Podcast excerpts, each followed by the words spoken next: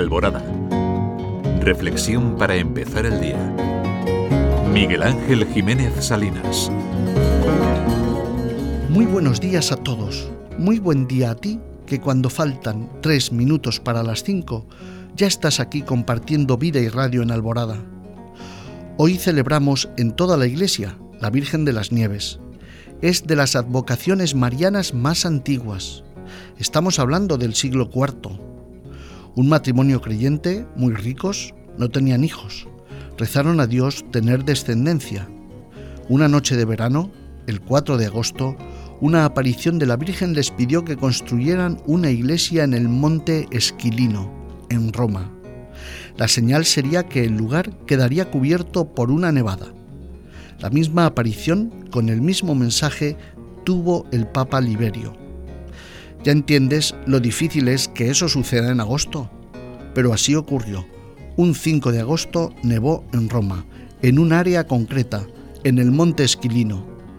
Porque hay personas, acontecimientos, sucesos que superan nuestra capacidad. El mismo Papa fue en procesión al lugar, se marcó el perímetro y se construyó la iglesia.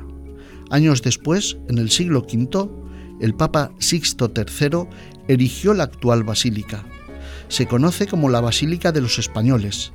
Es Santa María la Mayor, en Roma, y es considerado como el primer santuario dedicado a la Virgen María en Occidente. En ella, en esta iglesia, está el famoso icono Salus Populi Romani, salvación del pueblo de Roma.